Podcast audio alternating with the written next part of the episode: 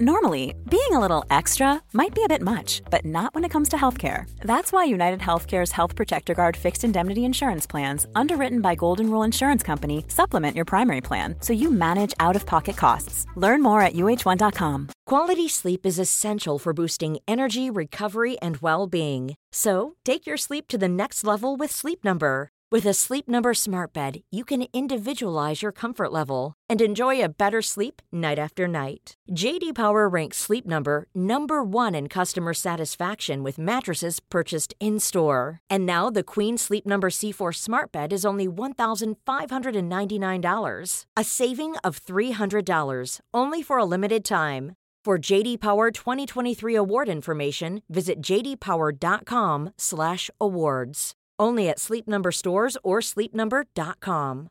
Hey, I'm Ryan Reynolds. At Mint Mobile, we like to do the opposite of what Big Wireless does. They charge you a lot, we charge you a little. So naturally, when they announced they'd be raising their prices due to inflation, we decided to deflate our prices due to not hating you.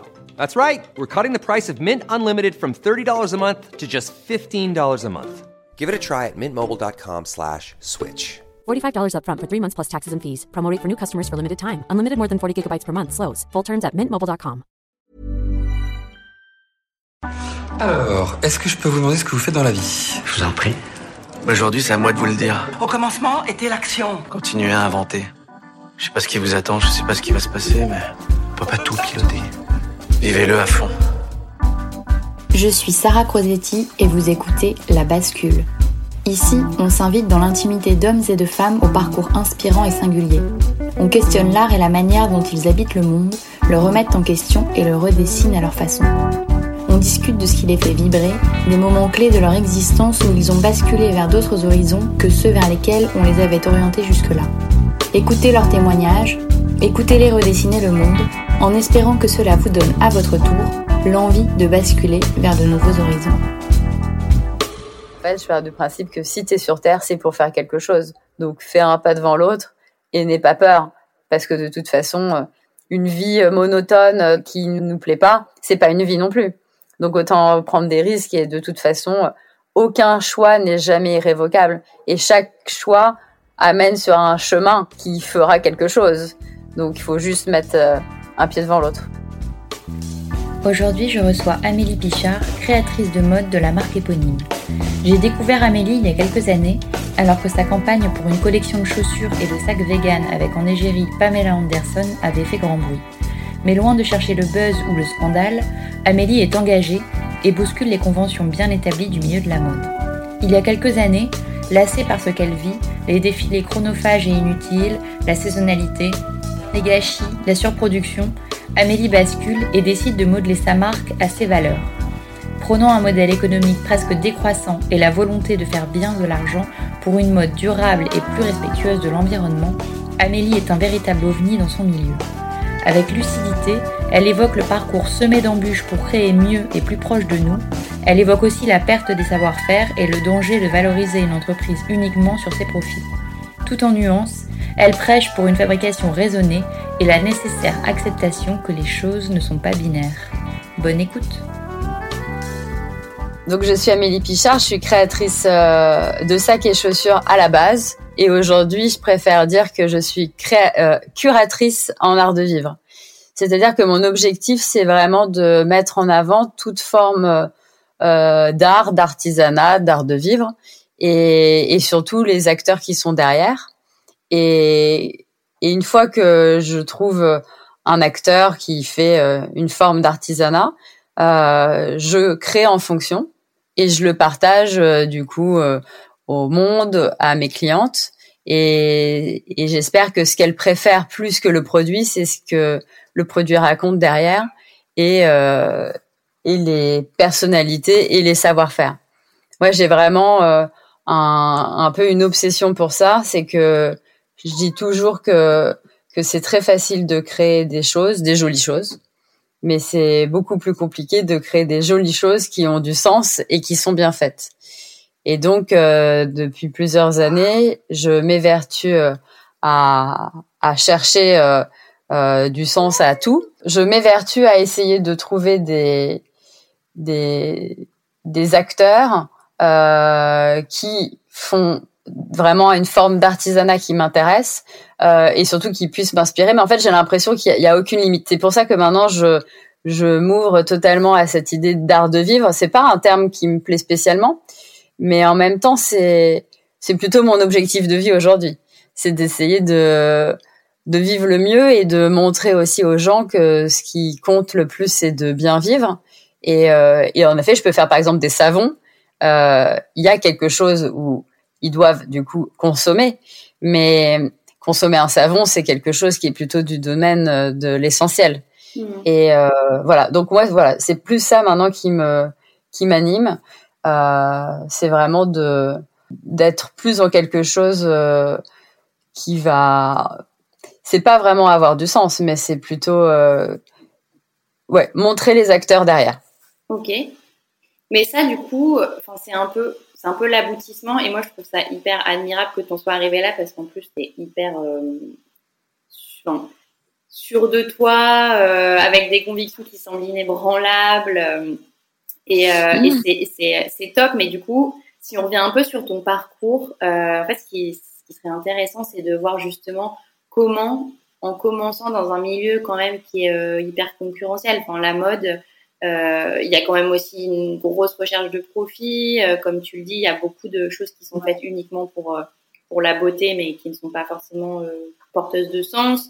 Il y a beaucoup de choses comme la saisonnalité, enfin l'hyperproductivité. Il, il, y a beaucoup de choses qui sont à l'encontre de ce que justement tu viens de dire et du bon vivre et, de, et du sens et tout ça. Toi, quand tu rentres dans ce milieu au début, est-ce que c'est des questions qui, qui te qui t'interroge ou alors juste toi tu te dis il faut d'abord que je fasse mon trou et puis après on verra ou alors c'est quelque chose vraiment que tu as dès que tu arrives dans ce milieu ça te dérange Ah non, c'est vraiment quelque chose que j'ai eu direct. Euh, c'est juste qu'il a complètement évolué et que j'ai l'impression que son évolution est, sans fin. Mais euh, mais quand j'ai décidé de me spécialiser dans la chaussure, on va dire que c'est plutôt à, à, partir de là que j'ai eu une une vraie recherche de quelque chose. À la base, je faisais des, une, j'ai fait une école de mode et j'ai commencé à travailler pour une maison qui faisait des, des défilés et tout de suite ça m'a vraiment déplu. J'ai pas du tout aimé ce principe, j'ai pas aimé les, les personnes qui gravitaient autour de ça. Il y avait vraiment un truc qui était faux, qui me dérangeait. Et de travailler autant pour 20 minutes de plaisir quelque part pour le défilé, c'était, je me disais, mon Dieu, mais qu'est-ce que c'est, qu'est-ce que c'est vide en fait, qu'est-ce que c'est triste aussi. Et, euh, et surtout, il va falloir recommencer dans six mois. Pourquoi en fait? Pour euh, avoir, oui, euh, les bonnes personnes qui portent la marque, les, les, les bonnes personnes qui vont au défilé, mais c'est tout. Et donc, euh, donc je me suis dit, mais ça ne m'intéresse pas. Et, et ça, c'était vraiment au tout début que j'ai commencé à travailler. Mais et à ce moment-là, tu t'es pas dit, tu t'es pas dit, ce milieu n'est pas pour moi. Tu t'es dit en fait, c'est ah, ça qui est intéressant. Ah si, tu t'es dit ça. Si, je me le suis quand même dit puisque je me rappelle que j'avais un petit carnet et sur lequel j'ai écrit OK. Euh, moi, ce que je veux maintenant, c'est être empailleuse de chaises. et donc, euh, je voulais, je, je fantasmais de voir ces, ces artisans travailler dans leur atelier comme ça. Euh, je sais pas, blottis dans leur savoir-faire quelque part, parce qu'ils sont souvent des, des tout petits ateliers. Euh, et moi, j'ai toujours habité dans le quartier de Bastille, le Faubourg Saint-Antoine, où il y a toujours eu ce savoir-faire-là et où on pouvait voir ces artisans. Bon, maintenant, on, on les voit plus, mais et je me disais, qu'est-ce que leur leur vie a l'air confortable? Il y avait quelque chose où c'était un, c'était juste essentiel. Ils faisaient quelque chose d'essentiel. Euh, pour moi, l'artisanat est quelque chose d'essentiel et, qui touche que l'humain en fait, d'avoir un, un savoir-faire comme ça qui sert à quelque chose. Et, euh, et donc oui, j'avais envie, je me suis dit, je vais devenir un poste de chaise. Et j'étais donc très malheureuse à ce moment-là parce que je me disais, mon Dieu, j'ai toujours pensé que ma vie elle serait faite euh, dans la mode parce que depuis petite, comme je dessinais, on, avait tendance à me dire, elle sera couturière ou créatrice. Euh, mais c'est, mais je savais pas en fait vraiment. Je savais que j'avais envie de faire un truc avec les femmes, mais je savais pas vraiment ce que je voulais faire. Et c'est quand j'ai rencontré la dernière fabricante de chaussures de Belleville, qui s'appelait Madame Germaine, que là, je me suis dit, OK, les chaussures, en tout cas, comment je les ai découvertes, il y avait une dimension plus artisanale de savoir-faire, euh, liée au métier du cuir, etc., qui sont vraiment des métiers de savoir-faire. Euh, et on s'améliore avec le temps. Et donc je me suis dit ok en fait euh, ça sera une façon pour moi détournée de sortir de la mode que d'aller dans l'accessoire parce que pour moi c'était pas vraiment de la mode. Et donc ça a commencé comme ça. Sauf que à ce moment-là, c'était plutôt bon, c'est histoire de me sortir un peu un peu de ce milieu. Je vais faire, euh, euh je vais apprendre un savoir-faire. J'ai trouvé un bottier orthopédique qui m'a appris, euh, avec qui j'ai passé six mois, qui, en parallèle de mon travail, euh, qui m'a montré euh, toutes les techniques, toutes les étapes de fabrication de chaussures. Et là, j'ai réalisé que je ne serais pas fabricante, ni bottière, ni artisante. Et, donc, euh, ta première révélation en fait. Exactement, c'est la première révélation, c'est de me dire ah non mais en fait pas du tout.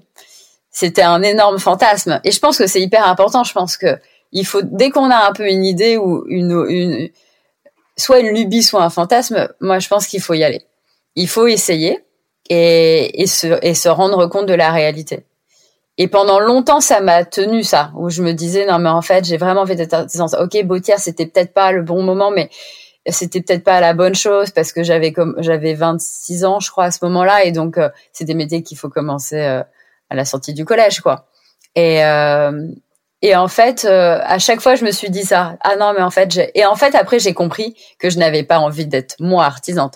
J'avais envie de connaître toute forme d'artisanat, de comprendre comment ça marche de manière complètement superficielle parce que je vais pas faire leur métier mais de comprendre comment ils tissent euh, un sac en rotin que après j'ai pu découvrir euh, aux Philippines ou ce genre de choses et pouvoir créer en fonction.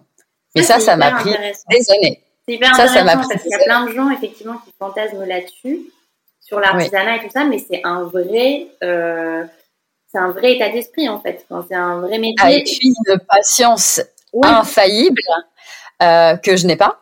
Euh, et euh, mais que j'ai quand même appris au fil des années. Mais j'ai pas eu toute cette patience. Et surtout, c'est un c'est un peu un, un, job de monotage quelque part, même s'ils restent entrepreneurs, etc.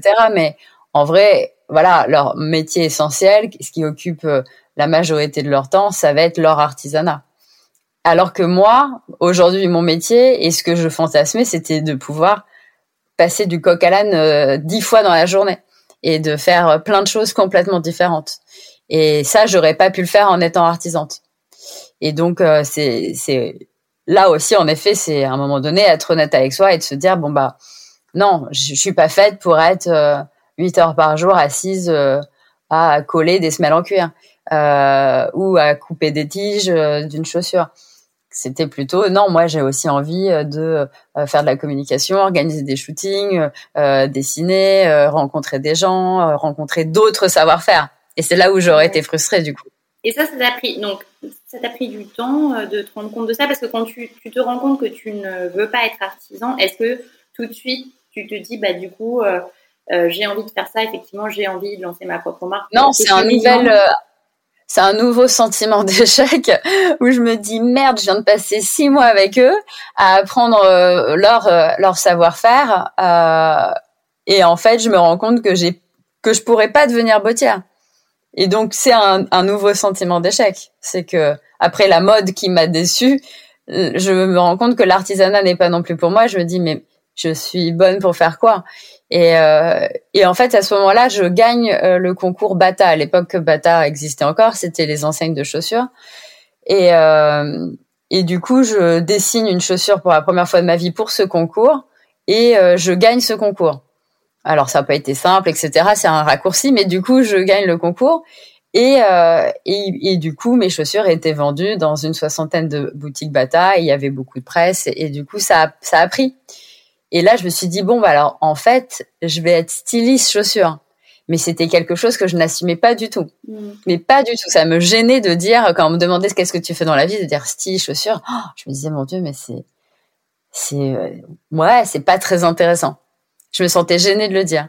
Mais bon, c'était ce pourquoi je m'étais formée, c'est pourquoi j'avais payé quand même une école de mode aussi, euh, quelque part, d'avoir une culture mode, même si maintenant j'étais dans la chaussure. Et euh, je me suis dit bon, de toute façon maintenant il faut que je travaille, j'ai pas le choix, donc euh, je, suis en train de me spécialiser dans la chaussure, donc il faut que je, j'avance dans ce sens. Donc j'ai fait cette collaboration et après je trouvais pas de travail. J'avais beau envoyer des CV partout, il y avait personne qui me répondait. Euh, et donc, euh, je me suis dit bon bah, c'est que j'ai pas fait assez mes preuves forcément dans ce métier-là, vu que j'avais fait qu'une première collection, que j'avais pas d'autres vraiment expérience dans la chaussure. Donc, je me suis dit là, il va falloir que je que je fasse peut-être par moi-même d'autres modèles de chaussures pour m'exercer, puisque personne ne me donnait ma chance quelque part.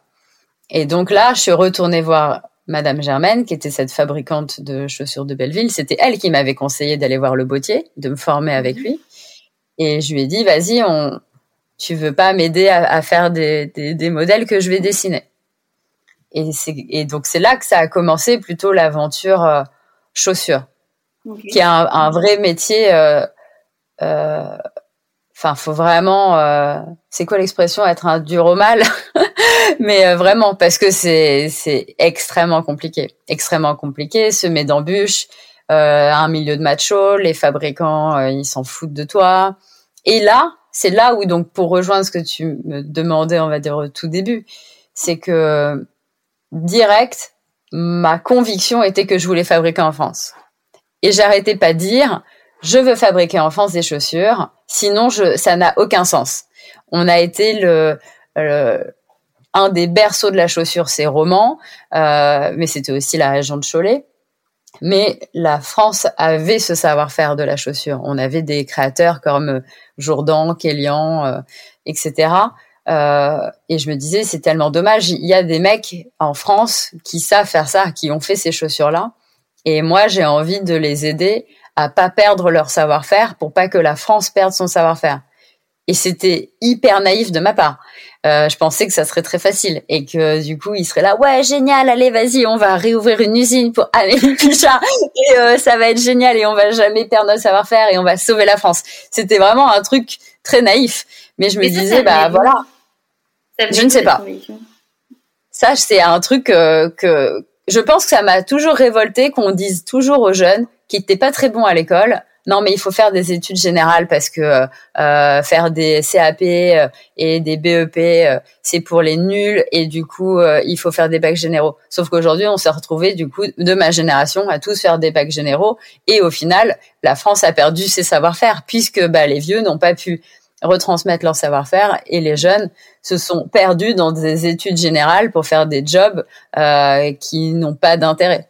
Et aussi, et, et, donc voilà. Donc ça, j'ai toujours eu un peu une rancœur là-dessus. Moi, je suis allée faire un, bac général, mais j'en avais pas du tout envie et pas les moyens non plus parce que je, n'aimais pas l'école. Euh, mais je l'ai fait, j'ai subi euh, ça.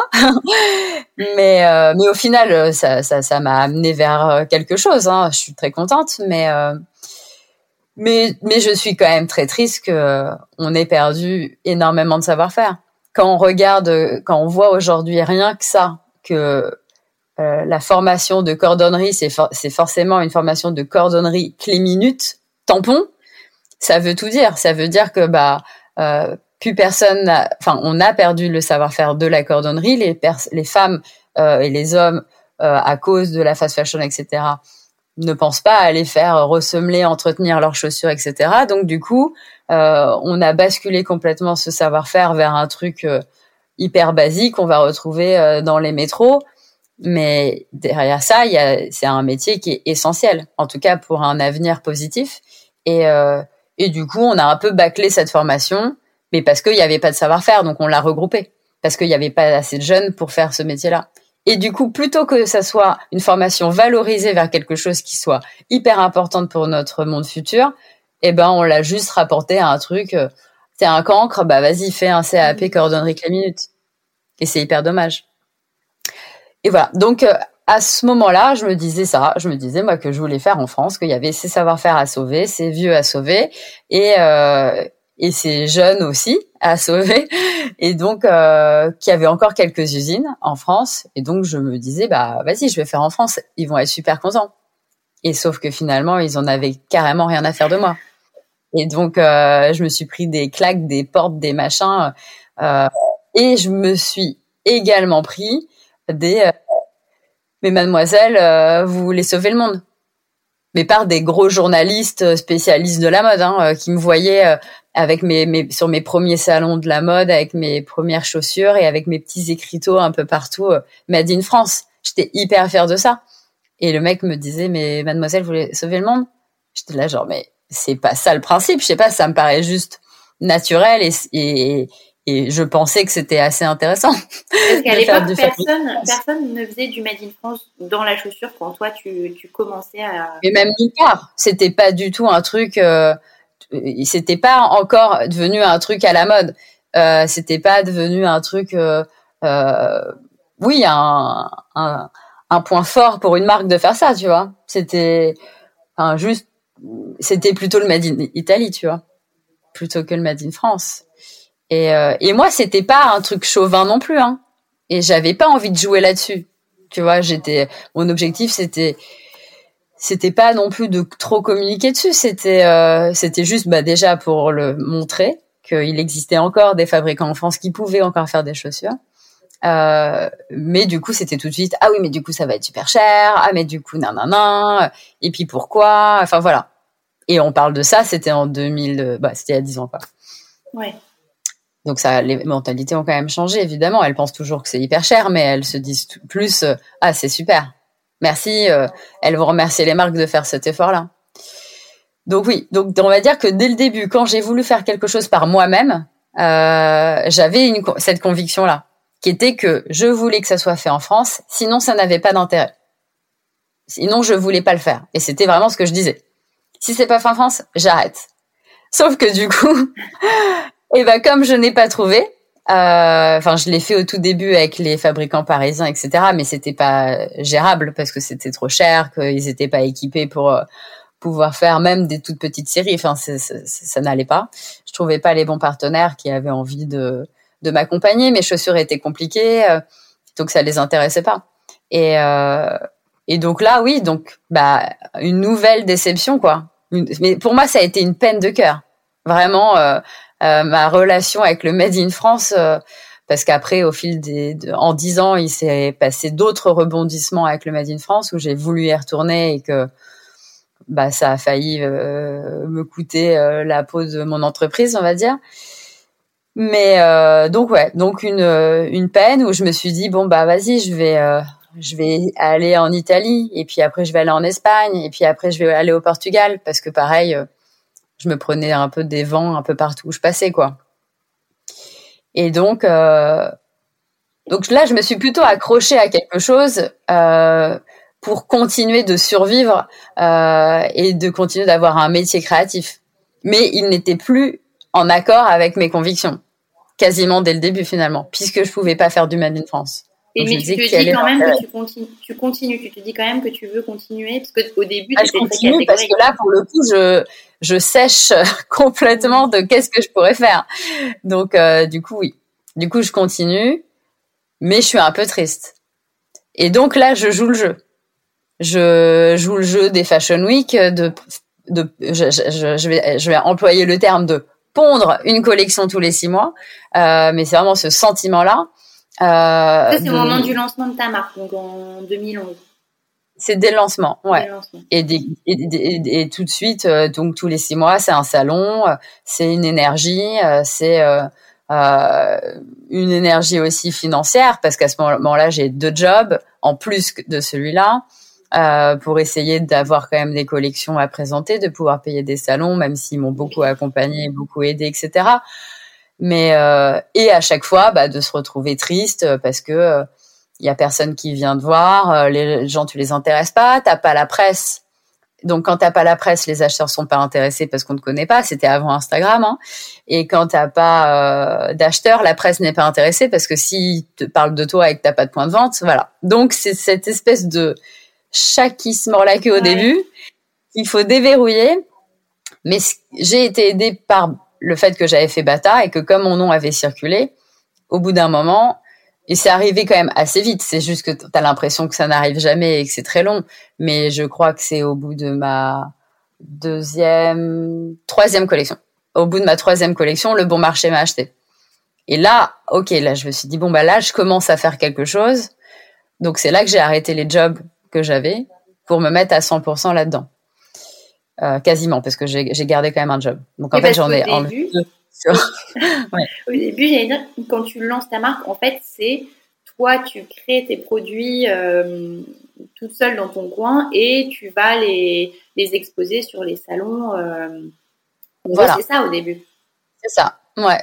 Je trouve un fabricant, je lui dessine, on décide des matériaux, etc. On fabrique et je présente euh, ça sur les salons. Et j'attends patiemment que un acheteur passe et que ce soit un acheteur qui me plaise aussi euh, et qui prendra des quantités puisque derrière l'usine demande des minimums et que si je les atteins pas, je pourrais même pas fabriquer. Donc, euh, donc, donc voilà. Donc, une fois que le bon marché achète, euh, bon bah, je suis contente. Et c'est là où en fait, je je vais encore plus loin. En fait, là, j'ai le doigt dans l'engrenage. C'est que j'ai la fierté d'avoir le bon marché, j'ai la fierté la saison d'après d'avoir Colette, et en fait, euh, et après, du coup, d'avoir tous les autres magasins un peu pointus, branchés et tout. Et là, je suis trop contente. Mais en même temps, ça me coûte. Ça me coûte euh, une énergie, ça me coûte. Euh, ça me coûte que aucun fabricant n'a forcément envie de jouer le jeu. Sauf que derrière ça, bah moi, mes acheteurs, vu qu'ils sont très à la mode, ils veulent que chaque saison j'ai des nouveautés. Et, et ça, bah moi, mes acheteurs, mes, mes fabricants, ils ont pas envie parce que une usine, c'est fait pour produire, c'est pas fait pour développer des nouvelles choses. Et, et ça, j'ai mis beaucoup de temps à le comprendre. Mais bon, du coup, forcément, en 10 ans, j'ai eu 13 usines, donc forcément, j'ai perdu énormément de temps, d'argent et d'énergie à m'évertuer à faire quelque chose, à rentrer dans un moule, en fait, et à plaire au système, qui était qu'il fallait que je sorte des collections à chaque moment. Et je pense que j'ai commencé à vouloir à, voilà, je suis à ce moment-là, bah, je joue le jeu. Je suis, je suis fatiguée pendant toutes ces années, ça, mais ça, ça va vite. Hein, euh, mais c'est quatre ans, euh, quatre ans euh, très épuisants, puisqu'en plus à chaque fois, je suis très en retard dans mes livraisons. Donc ça, c'est un, c'est vraiment un sujet qui est très important, c'est que la mode n'attend pas. Donc comme les magasins font des soldes, ils veulent absolument que la collection d'été tu la livres en janvier, alors que l'été c'est quand même plutôt au mois, à partir du mois de mai, juin, juillet, août. Mais non, il faut absolument livrer en janvier, puisque de toute façon, eux, ils vont, ils vont solder la collection d'été en plein été. et donc, c'est là où je me dis aussi, et donc moi, je suis tout le temps en retard parce que les usines me fabriquent tout le temps en retard, parce que je compte pour du beurre et que je passe après toutes les grosses marques. Et donc, c'est ça aussi l'autre souffrance. C'est la souffrance d'être, d'avoir une collection au point, qui tienne la route, qui se casse pas, etc dans un temps très très très restreint euh, et aussi de pouvoir ensuite produire cette collection là et de pas être en retard. Et de pas se prendre des euh, bah du coup si tu me livres en retard ben euh, je te paye plus euh, ta ta ta production euh, comme je devais la payer. Donc soit ça sera du dépôt soit tu vas devoir me faire une ristourne et du coup c'est bah en fait tu fais tout ça pour rien donc c'est une énergie inutile et c'est pas euh, c'est pas la créativité en fait qui qui me manque à ce moment-là, c'est les moyens. Et je voyais une copine artiste qui peignait et je lui et je lui disais tu vois toi autant tu bah tu galères à devoir vendre ton art parce que tu es artiste et que c'est compliqué etc. Mais quelque part tu es maître de ton art. C'est toi qui vas dessiner et produire ton art. Moi non, je dépends d'autres. Et en fait, je vois que je me bats contre des moulins à vent parce qu'en fait, ils feront ce qu'ils voudront. Et moi, je suis là à, essayer de plaire à tout le monde, mais j'ai pas les moyens. Et donc ça, ça m'a fatiguée et, euh, et surtout, je me suis dit mais qu'est-ce que c'est ridicule? Pourquoi euh, je m'évertue en plus à plaire à un instant T à, à, une boutique qui va se trouver euh, une à Moscou, une au Japon, une à Miami c'est pas les mêmes clientes à l'époque. Hein, c'était encore une fois, le monde était moins euh, uniformisé qu'aujourd'hui parce qu'il n'y avait pas Instagram. Et du coup, euh, les clientèles étaient très différentes. La météo l'est, donc forcément, les styles le sont aussi, etc. Et je me dis, c'est ridicule. Euh, puisque chaque fois ils me disent ah ben non mais nous on préfère euh, nous nos étés ils sont très humides donc ça ça marche pas pour nous nous nos étés ils sont très froids donc voilà ah et puis nous l'été c'est pas l'été c'est l'hiver donc donc voilà, donc c'était n'importe quoi en fait. Mais c'est vrai que quand t'es extérieur à ce milieu, ça paraît lunaire. Enfin, là, ce que tu racontes, je me dis, mais ouais. quel enfer. quel enfer à gérer. C'est un enfer. c'est un enfer. Et en plus, tu dis, le pire, le pire, c'est les retours de, c'est une fois que tu as sorti ta collection, que tu l'exposes dans un salon ou dans un showroom. Et en fait, c'est les, c'est les retours que tu as de ces acheteurs. Et en fait, tu essayes à chaque fois que tes agents commerciaux te font une sorte d'état des lieux de qu'est-ce que les acheteurs ont dit. Et toi, tu prends ces paroles comme les paroles de Dieu. Parce qu'en fait, tu te dis, bon, bah voilà, il va me falloir faire un récap commercial de savoir qu'est-ce qu'il faudrait, vers quoi je dois diriger mes collections pour qu'elles soient plus commerciales, pour qu'elles se vendent plus. Et en fait, c'est, c'est à partir du moment où j'ai découvert que ce n'était pas une science exacte que la parole des acheteurs, puisque de toute façon, elle était complètement sujette à bah, plein de plein de facteurs en fait. Euh, bah là, je me suis dit, mais en fait, ça ne sert absolument à rien de les écouter, puisque c'est des girouettes. Mais je suis désolée de le dire pour eux, mais c'est vraiment ça. C'est qu'en fait, ils vont là où le vent les emmène. Euh, et en plus, moi, je, pars, je, pars, je, je, je passais toujours la dernière puisqu'ils font les achats chez les grandes marques, et ce qu'ils n'ont pas trouvé chez eux, ils viennent voir si toi, tu vas pas pouvoir boucher les trous. Et donc, bah, en fait, à un moment donné, euh, tout ça est, est, complètement inutile. Mais ça, si à mon pas, sens, euh, ça, à mon sens, c'est ta bascule, en fait. C'est oui. quand tu es dans ce milieu et tu prends conscience que, en fait, tu as envie de changer les règles et que ça te convient pas, en fait, que tu fais ça pour créer des choses et que la manière dont c'est retranscrit est, et dont ça voit le jour, ça te, ça te correspond pas du tout. Oui, exactement. Donc oui, ça c'est, c'est la bascule de comment changer. Après, la bascule pour moi, elle est arrivée un petit peu plus tard quand même, celle-là. Enfin, celle-là. Cette bascule-là, elle est, je, là, à ce moment-là, je réalise ça. Et c'est là où il y a la collaboration, du coup, avec Pamela, qui s'est mal passée. Pamela Anderson, qui s'est mal passée. Qui s'est mal, qui est allée, en fait, à la, ça, ça, a été vraiment le, le bah, j'ai eu la totale quoi. Euh, mauvaise fabrication, euh, délai pas du tout euh, fait et et du coup bah énorme retard et perte d'argent. Toutes les commandes qui étaient fixes passent en dépôt ou annulé ou ce genre de choses et du coup tout dégringole à cause de cette fabrication et de ces délais et de respecter les timings, etc. Et c'est là où en fait, bah là, je d'une, moi, je suis au bout du roule et l'entreprise est au bout du gouffre. Donc en fait, bah là, c'est soit je laisse complètement tomber parce que ça fait euh, quatre ans que je m'agite dans tous les sens à essayer de de sauver les pots cassés, ou alors je fais mes propres règles.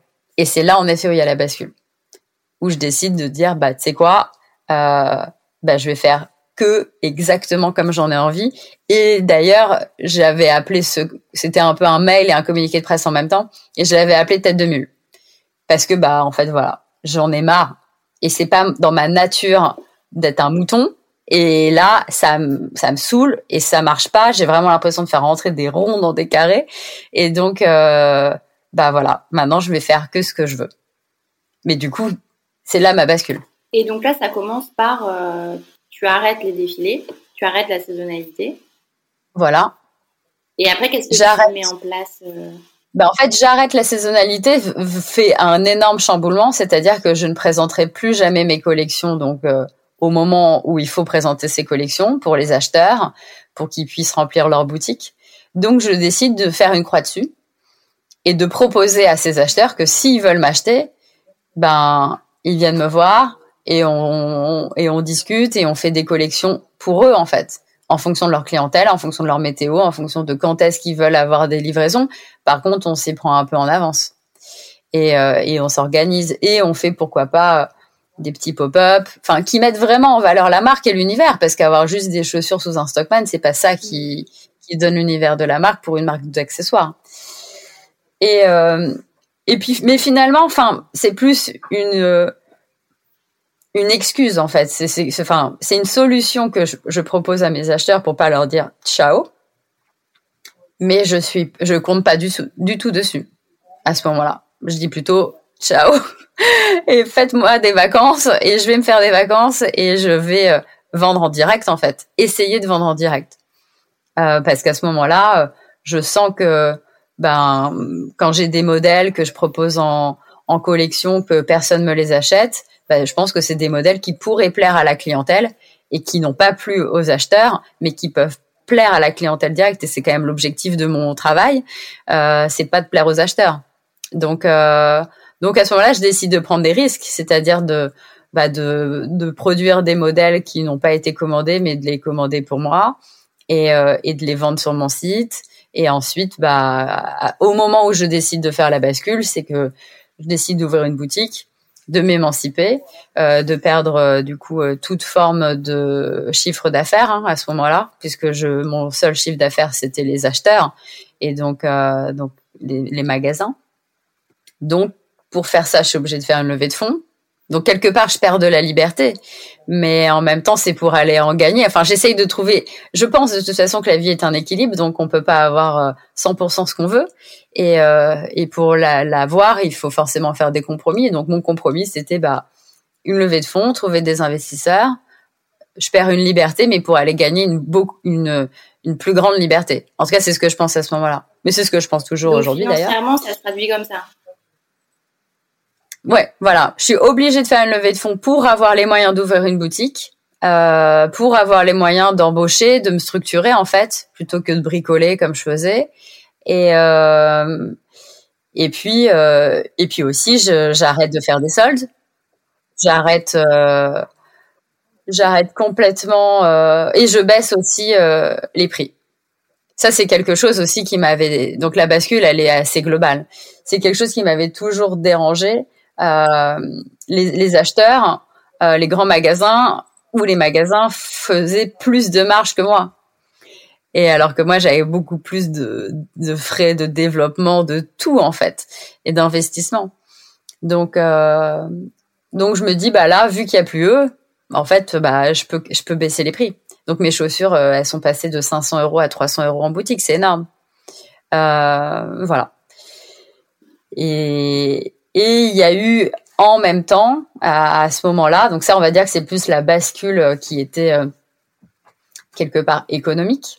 Euh, mais à ce moment-là, je me suis aussi rendu compte, quand j'avais fait cette collaboration vegan, moi, j'avais toujours aimé tous les matériaux. J'aimais le cuir, j'aimais le non-cuir, j'aimais pas trop les textiles. C'est pour ça que j'avais vite laissé tomber la mode pour la partie textile, mais et et en fait, en faisant la collaboration vegan, je me rends compte que, donc à ce moment-là, on est en 2014 quand je m'en rends compte, parce que la collection est sortie en 2016, mais, euh, mais en fin 2014, c'est là où, en gros, il commence à se passer des choses, où je commence à parler avec elle et tout.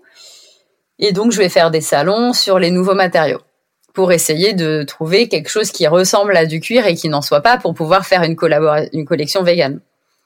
Et en fait, je me rends compte que dans ma tête, et finalement c'est ce qui se passe dans la majorité des têtes aujourd'hui, c'est que euh, vegan est forcément écologique.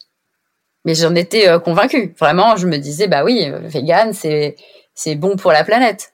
Et, euh, et je me rends compte qu'en fait pas du tout. C'est bon pour les animaux, mais que le choix que j'ai, si je ne veux pas utiliser du cuir, c'est que je vais utiliser du plastique. Et donc j'ai rien d'autre comme choix. Et donc, on est en 2014 à ce moment-là, et je me dis, mais c'est dingue, on est quand même un peu dans le futur hein, en 2014. Et, euh, et je dis, j'ai que un choix, euh, voilà, de, de merde en fait. Et, je, et, donc ça, ça me déprime vachement. Et donc, je fais quand même cette collaboration, puisque la conviction de Pamela à ce moment-là, c'est la cause animale. Donc, on va cocher cette case-là.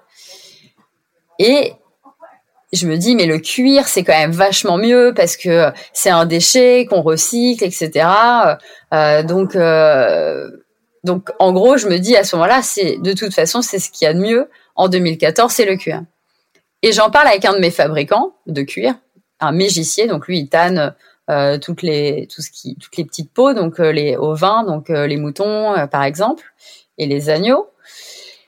Et je lui et lui il a un peu peur parce qu'il me dit tu fais du vegan, maintenant tu vas me laisser tomber. et, euh, et je lui dis, bah écoute, non, parce que je me rends compte que bah, faire du plastique, ça, ça me convient pas d'une pour faire du plastique et ça me convient pas non plus dans le côté durable. Euh, dès que c'est abîmé, je peux pas le réparer, donc euh, c'est pas comme le cuir. Donc, donc non, j'ai envie de continuer à, faire du cuir, mais j'ai envie évidemment de continuer à le faire bien. Lui, il est français, etc.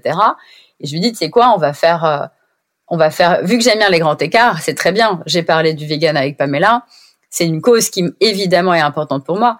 Par contre, euh, on va aller montrer que je pense que le monde peut, peut être aussi fait de nuances et on va montrer que le cuir n'est pas forcément que à, à, pointer du doigt et montrer les, la réalité derrière de ce métier. Mais nuance, c'est exactement le mot que j'allais employer en fait. Quand j'allais dire ton sens de la nuance, c'est vraiment moi ce qui me saute aux yeux. C'est qu'en fait, tu, tu prêches plus pour quelque chose de raisonné plutôt que le côté euh, ayatollah de il faut ah absolument que ce soit ça. Bah, en fait, je déteste le côté euh, donneur d'ordre et, et, donneur de leçons, et en fait, et obligation, et en fait, et culpabilité culpabilité. Je trouve ça hyper dangereux. Et en fait, quand j'ai fait le vegan, évidemment, je me sentais pas euh, du tout en accord, etc. J'ai quand même rencontré euh, le vice-président euh, de PETA, tu vois. mais mais du coup, c'est intéressant. C'est, je pense que de toute façon, les gens extrêmes ou qui ont des luttes comme ça acharnées, c'est eux qui font avancer les mentalités. Par contre, je ne pense pas que c'est la solution. Je pense que ça fait ouvrir les yeux, mais à un moment donné, le monde n'est pas binaire. Et eux, ils veulent nous faire croire ça. C'est ça mon problème. C'est que les choses ne sont pas si simples. Et, euh, et puis, et on peut pas faire des généralités non plus. Et là, on voit du coup dans ce, rien que dans ce petit exemple qui est la mode, euh, et surtout la mode du cuir, parce que faire des vêtements véganes, c'est très facile. Évidemment, rien, on n'est pas obligé de faire euh, tout en laine et tout en soie. Euh, et il y a plein de matériaux recyclés pour faire des textiles écolos et qui soient véganes. Mais dans la chaussure et les sacs, et surtout la chaussure, on a besoin que le pied respire. Et donc ça, c'est beaucoup plus technique, et ça, ça n'existe pas à ce moment-là en 2014. Et, euh, et donc voilà, et donc du coup, je dis à mon, à magicien, vas-y, euh, j'ai envie de faire une vidéo et où je montre euh, d'où vient ta bête, comment elle a été abattue, comment toi tu retravailles le cuir en fait et expliquer que la bête qui a été abattue, elle est abattue aussi pour l'alimentation. Toi, tu fais que récupérer. Et là, il me dit, mais Amélie, je peux pas remonter jusqu'à l'élevage. Et je lui dis, mais comment ça, tu peux pas remonter jusqu'à l'élevage?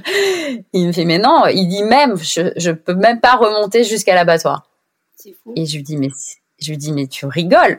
Et euh, il me dit, et tu sais, ça se trouve, les peaux là que je viens de te livrer, elles viennent de l'abattoir euh, de Moléon, donc avait été euh, dénoncé par L214.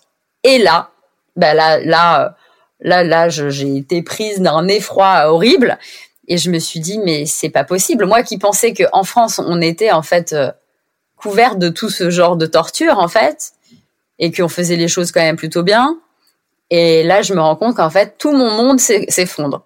Euh, je réalise tout ça et grâce encore une fois là, voilà, L214 c'est des extrêmes, mais ils ont fait le job de, de m'ouvrir les yeux sur des choses.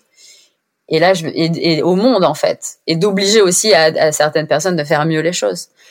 Et donc là, bah en fait, je me dis, mais tu sais quoi là, j'en ai marre. j'en ai marre de ce, de ce monde, j'en ai marre de mon métier, parce que quoi que je vais faire, bah ça sera nul en fait. Si je prends du cuir, bah ça voudrait dire qu'on cautionne de d'abattre les animaux n'importe comment, en faisant une généralisée. Et, euh, et si je continue à faire du vegan, bah, je fais du plastique, du coup c'est pourri aussi. Et ouais, et là à ce moment-là, je suis déprimée. Franchement, je me dis mais mon dieu. Et donc c'est tout ça la bascule. C'est parce qu'à ce moment-là, j'avais pas fait la bascule de de vendre en direct, etc. Je pense que ça, ça a été la, la cerise sur le gâteau. Et c'est là que j'ai je me je me suis dit là j'arrête mon métier. Ah oui, c'était aussi extrême que ça. Ah oui, oui, complètement. Parce que je me suis dit, en fait, c'est clair, à la base, mon métier, je voulais faire du Made in France, j'ai pas pu, j'ai continué pour essayer de travailler, en gros.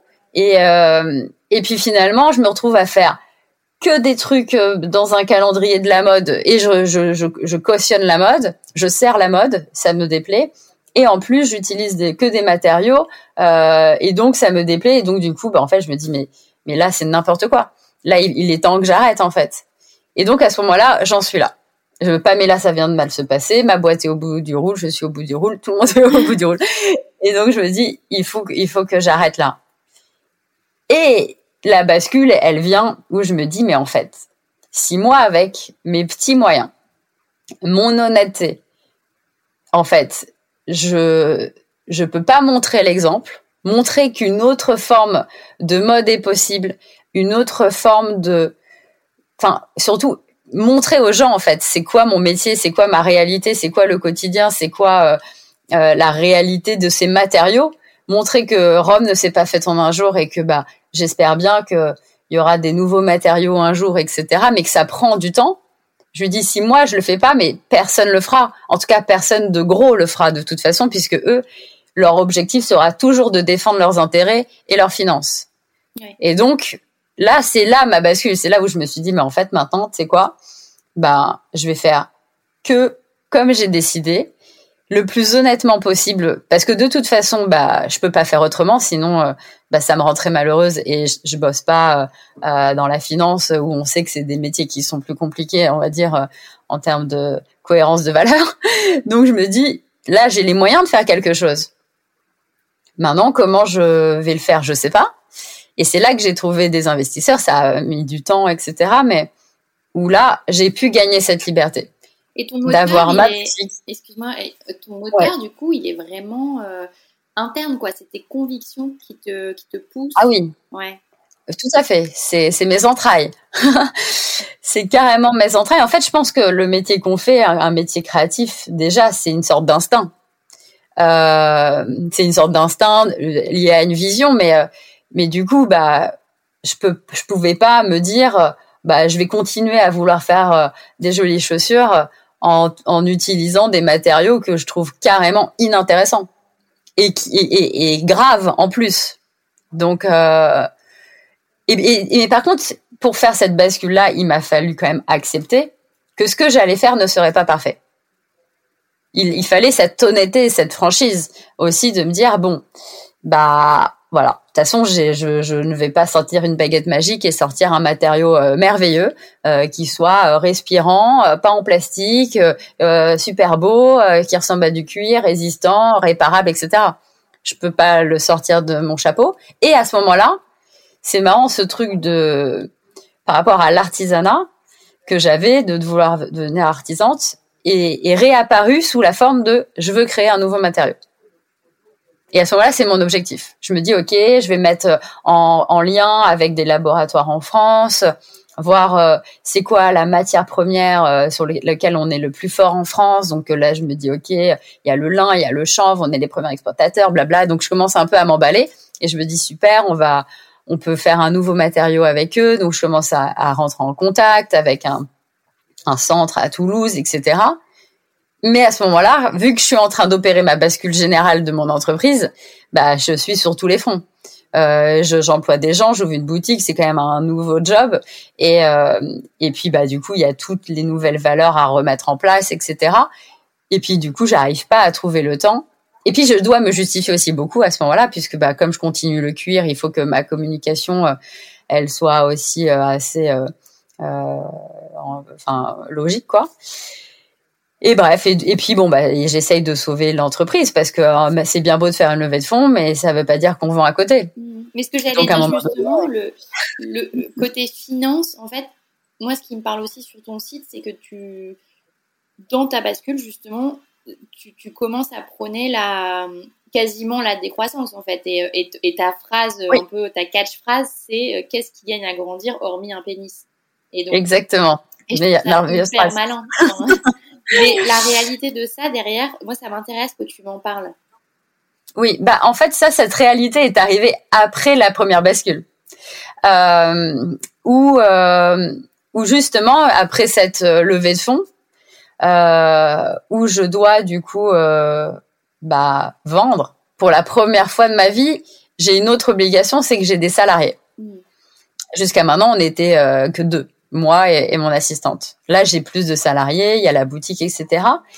Et, euh, et en fait, chaque matin, j'arrive au, boulot avec la peur au ventre de voir qu'en fait, on n'a pas vendu. Et de, et de me dire vraiment, mais comment je vais nourrir mes petits? C'était vraiment plus ce truc-là. Et où je vois que ça ne vend pas, en fait. Ça vend pas du tout. Et donc, en fait, on n'arrive pas du tout à, à, à passer à l'étape où du coup on se développe. Mais c'est normal puisqu'on essaye de faire les choses bien aussi et du coup qu'on fait pas les choix les plus faciles. Et ça, c'est un peu la réalité et c'est aussi un peu toujours comment j'ai dû me justifier auprès de ma mère qui a toujours été triste de voir que je travaillais si dur pour pas gagner ma vie et où en fait je lui ai dit mais c'est tout je préfère pas gagner ma vie et mais en tout cas être en adéquation totale avec mes convictions et essayer de faire des choses ça m'enrichira beaucoup plus que d'avoir juste un petit peu plus de thunes à la fin du mois et donc à ce moment-là j'essaye. Donc ça n'a pas duré très longtemps en fait cette cette lune de miel avec euh, avec la levée de fonds et avec les les, les, nouveaux employés que j'avais, puisque en 2018 on a refailli couler. Et la levée de fonds est arrivée en 2017. Donc tu vois, il s'est passé que un an. Où là, bah finalement, on n'avait que des dépenses et pas du tout de revenus et que bah en fait, on faisait que des choix euh, qui étaient qui étaient trop coûteux quoi. Et euh, mais en même temps, je j'aurais jamais voulu qu'il soit différent de toute manière. Et, c'est là où je me dis. Ouais, j'allais dire comment tu fais pour redresser la barre? Parce qu'on sait que ta marque existe toujours aujourd'hui. Donc voilà, donc bah à ce moment-là, mes investisseurs acceptent très gentiment de remettre et, et, et de se dire bon bah il faut qu'on les fasse confiance. Et en fait, pour moi, c'est ça mes investisseurs, c'est que ils savent que de toute façon, dès le début, ils font un choix atypique, mais ils font aussi le choix sur une tête qui est la mienne et qui est que bah moi je baisse pas les bras. Enfin, il y a des moments où j'en ai ras-le-bol, euh, donc je vais les baisser une nuit, deux nuits, mais après je vais retrouver des solutions en fait, parce que j'ai envie. Ce qui m'anime, c'est de, c'est d'avancer, c'est de faire des choses. Et donc, euh, mais l'argent est un gros, ça paralyse le manque d'argent. Et donc à ce moment-là, je me retrouve complètement paralysée parce qu'en fait, j'ai envie de faire des choses, mais j'ai pas l'argent. Et comment on fait pour prendre des risques? Parce qu'en fait, moi, je pars du principe aussi que tous ces, risques-là qu'on a fait, c'est une forme d'investissement. Et, euh, et, donc c'est normal que ça ne n'arrive pas tout de suite. Je pense que quand on fait des choix euh, comme les choix que je fais, euh, le retour sur investissement, mais il arrive dans dix ans en fait, parce que bah, c'est ce retour investissement va pas uniquement se lier avec euh, euh, une, de la vente de marchandises, mais il va être aussi lié avec un contexte économique et social. Et ce contexte-là, moi, je le vois arriver un jour, mais la société, elle n'y est pas. Et du coup, ça, je sais que ça arrivera, mais dans, dans longtemps.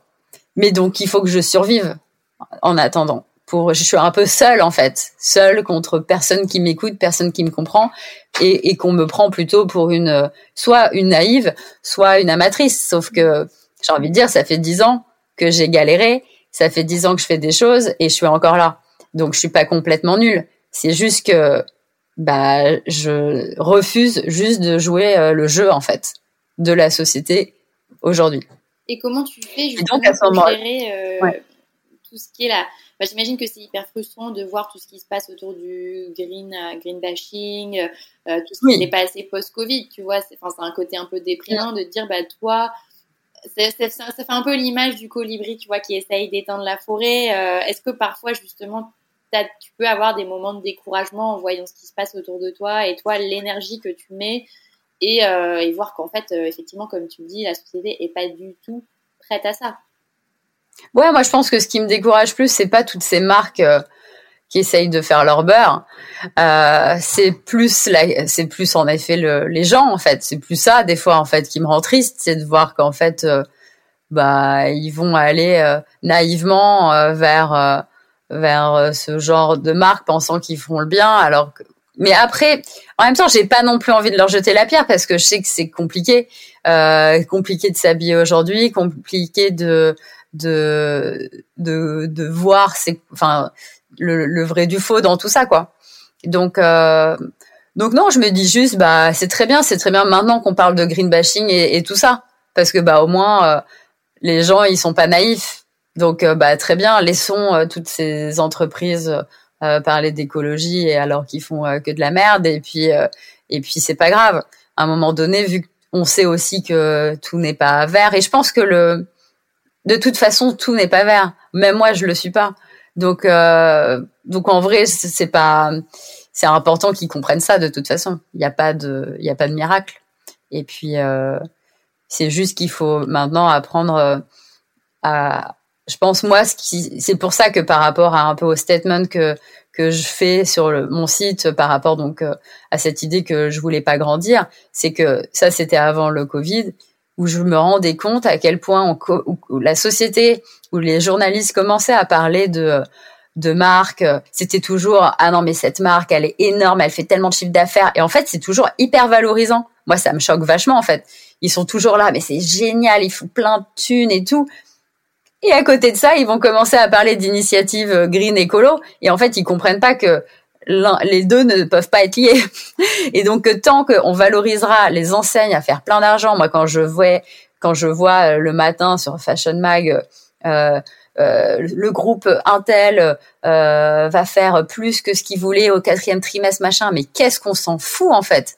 Mais, mais on s'en fout complet. Et qu'est-ce que qu'est-ce que ça fait à eux de nous le dire en fait? Pourquoi ça reste encore un truc important de dire qu'ils vont faire plus ou moins? On sait très bien que les les entreprises comme ça et ou surtout les les les business plans, c'est que du vent de toute façon.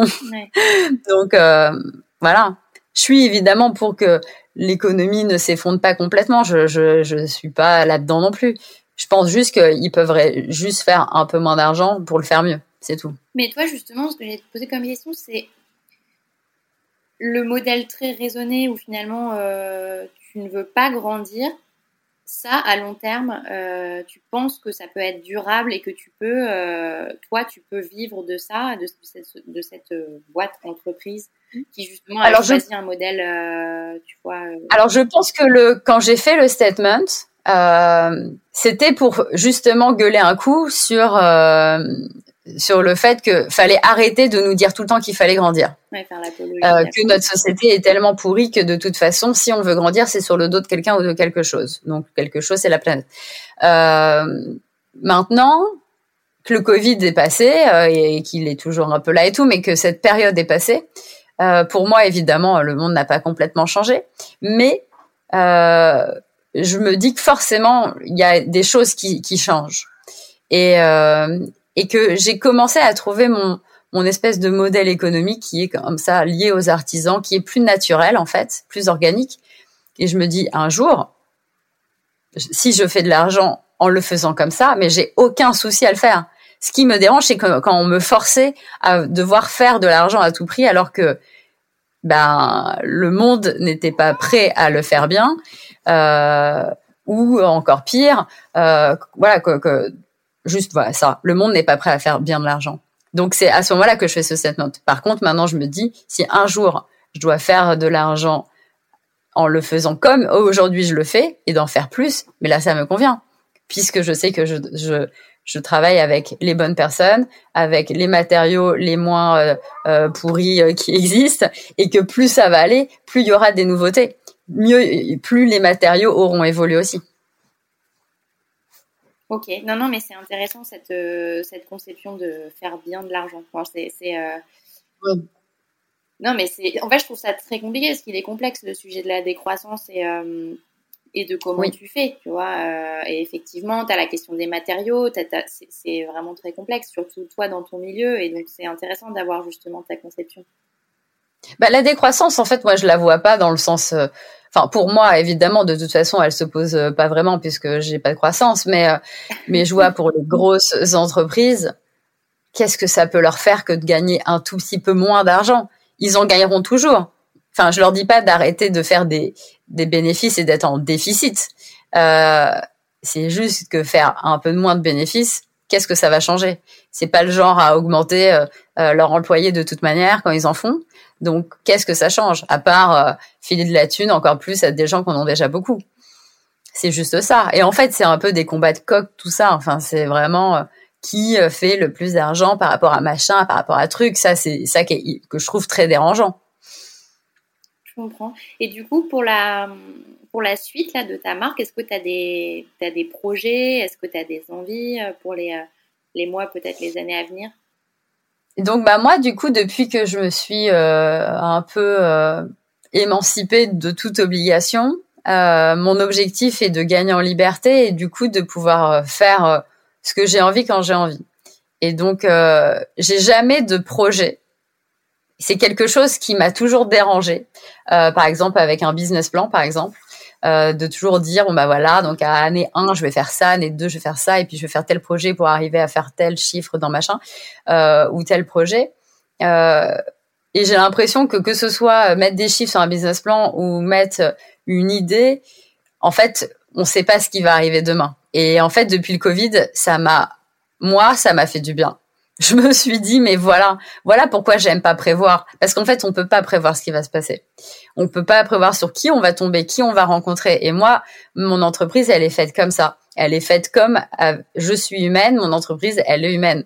Elle se fait au fil des rencontres. Et si euh, demain je rencontre quelqu'un que j'avais pas prévu et que j'ai envie de faire quelque chose avec lui, je vais le faire. Et donc euh, j'ai du coup toujours énormément de projets toujours plein. Euh, il y en a plein qui se font pas euh, et il y en a qui se font, mais qui prennent plus de temps souvent que prévu. Et, euh, et du coup, bah voilà, moi je suis plutôt à, à, faire arriver les projets quand ils arrivent. Et par exemple, quand j'ai fait les savons, c'est quand j'ai déménagé à, la campagne que j'ai rencontré la savonnerie et je me suis dit, mais génial, j'adore comment ils bossent, j'adore leurs principes, j'adore qu'ils travaillent avec beaucoup de produits locaux vas-y, j'ai envie de faire un savon avec eux. Et là, je vais en faire un deuxième. Mais voilà, il y a vraiment plein de choses. Là, j'ai découvert une nouvelle, une nouvelle forme d'industrie qui est en train de se créer, de faire, euh, je vais faire un sac avec eux, avec un, vraiment une technique qui n'existe pas. Qui, ça va être vraiment la première fois qu'un sac se crée de cette manière-là. Et bah, je sais pas combien de temps ça va mettre, mais bah, je sais que quand ça sortira, je serai trop contente parce que j'aurai un peu mis euh, ma pierre à l'édifice. Et en fait, mon objectif, c'est juste ça. C'est de faire que des projets euh, qui sont un peu nouveaux. Et du coup, ils mettent vachement de temps. J'ai un projet là sur lequel je suis, ça fait un an et demi que je suis dessus, je sais, je serais incapable de dire quand est-ce qu'il sort. Donc c'est aussi pour ça que c'est toujours compliqué de dire bah qu'est-ce que qu'est-ce qui va arriver quand, j'en sais rien parce que bah je suis complètement liée à, leur savoir-faire en fait.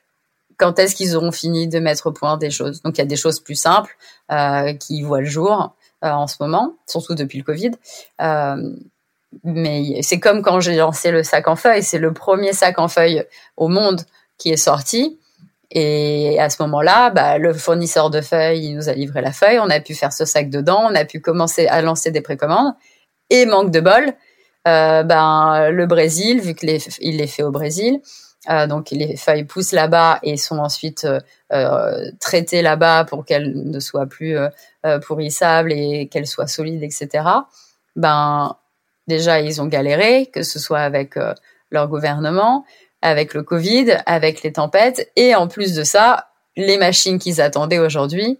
On vit dans un monde qui est très compliqué pour avoir, avec le Covid, tout ce qu'on veut comme avant. Donc, euh, bah, du coup, ils ont une machine qui n'arrive pas à voir le jour à cause d'un élément qui n'est plus produisable. Donc, bah, ce sac qui devait sortir en janvier 2020, je pense, 2021, euh, bah, je ne sais pas. On est incapable de dire à, nos clientes qui ont précommandé ce sac quand est-ce que ça va arriver. Mais après, euh, bah, on leur dit hein, si elles veulent récupérer leur raconte, elles récupèrent leur raconte. Et là où je trouve ça fantastique, c'est celles qui qui disent mais non, moi euh, je suis pas, enfin je, vais patienter. moi j'ai compris que le jour où j'ai décidé d'acheter ce sac, c'était qu'en fait j'allais participer à quelque chose de bien pour euh, pour la, pour l'avenir quoi. Et là ça me fait plaisir parce que je me dis ok je fais pas tout ça pour rien ou pour, ou pour que moi-même en fait parce que c'est pas du tout mon objectif. Non mais c'est aussi, euh, je pense que tu disais avant c'est aussi une belle une belle victoire, tu vois, de, de t'émanciper du temps court aussi. Oui. Du temps court, exactement. le temps court, c'est terrible. Et pourtant, c'est drôle parce que j'aime bien, euh, j'aime bien que les choses aillent vite. Par nature, j'aime que les choses aillent vite, mais mais j'ai juste compris que bah dans ce dans mon métier, pour faire bien les choses, c'était pas possible. Donc maintenant, ça arrive quand ça arrive. Et c'est pour ça que je, disais plutôt que j'ai appris la patience. Non, mais c'est vraiment euh, un chouette témoignage qui, est, qui est justement euh, plein de nuances et c'est ça qui, euh, qui fait la richesse. et du coup, on arrive à la fin. et, et, donc, j'ai envie de te poser une question que je pose bah, quasiment tous les, les invités. C'est ton conseil ou tes conseils pour les gens qui, euh, qui, ont envie de basculer, alors que ce soit euh, d'un milieu à un autre ou au sein d'un environnement dans lequel ils évoluent bah moi, je pars du principe qu'on est en vie euh, et qu'on est sur cette planète, c'est pour faire quelque chose. Donc, je, moi, mon, mais c'est une question de tempérament. Mais moi, mon tempérament, c'est de ne m'empêcher de rien faire. Et donc, en fait, je pars du principe que si tu es sur Terre, c'est pour faire quelque chose. Donc, fais un pas devant l'autre et n'aie pas peur. Parce que de toute façon, une vie euh, monotone euh, donc euh, qui nous nous plaît pas, c'est pas une vie non plus. Donc autant prendre des risques et de toute façon aucun choix n'est jamais irrévocable et chaque choix amène sur un chemin qui fera quelque chose. Donc il faut juste mettre un pied devant l'autre. Beau conseil, merci à toi. Merci. Pour retrouver toutes les références et les ouvrages abordés dans ce podcast, rendez-vous dans la description du podcast ou sur le compte Instagram French Bontemps. Et si vous avez aimé, n'hésitez pas à vous abonner, à laisser une petite étoile ou un mot doux sur Apple Podcast. À bientôt pour un nouvel épisode de La Bascule.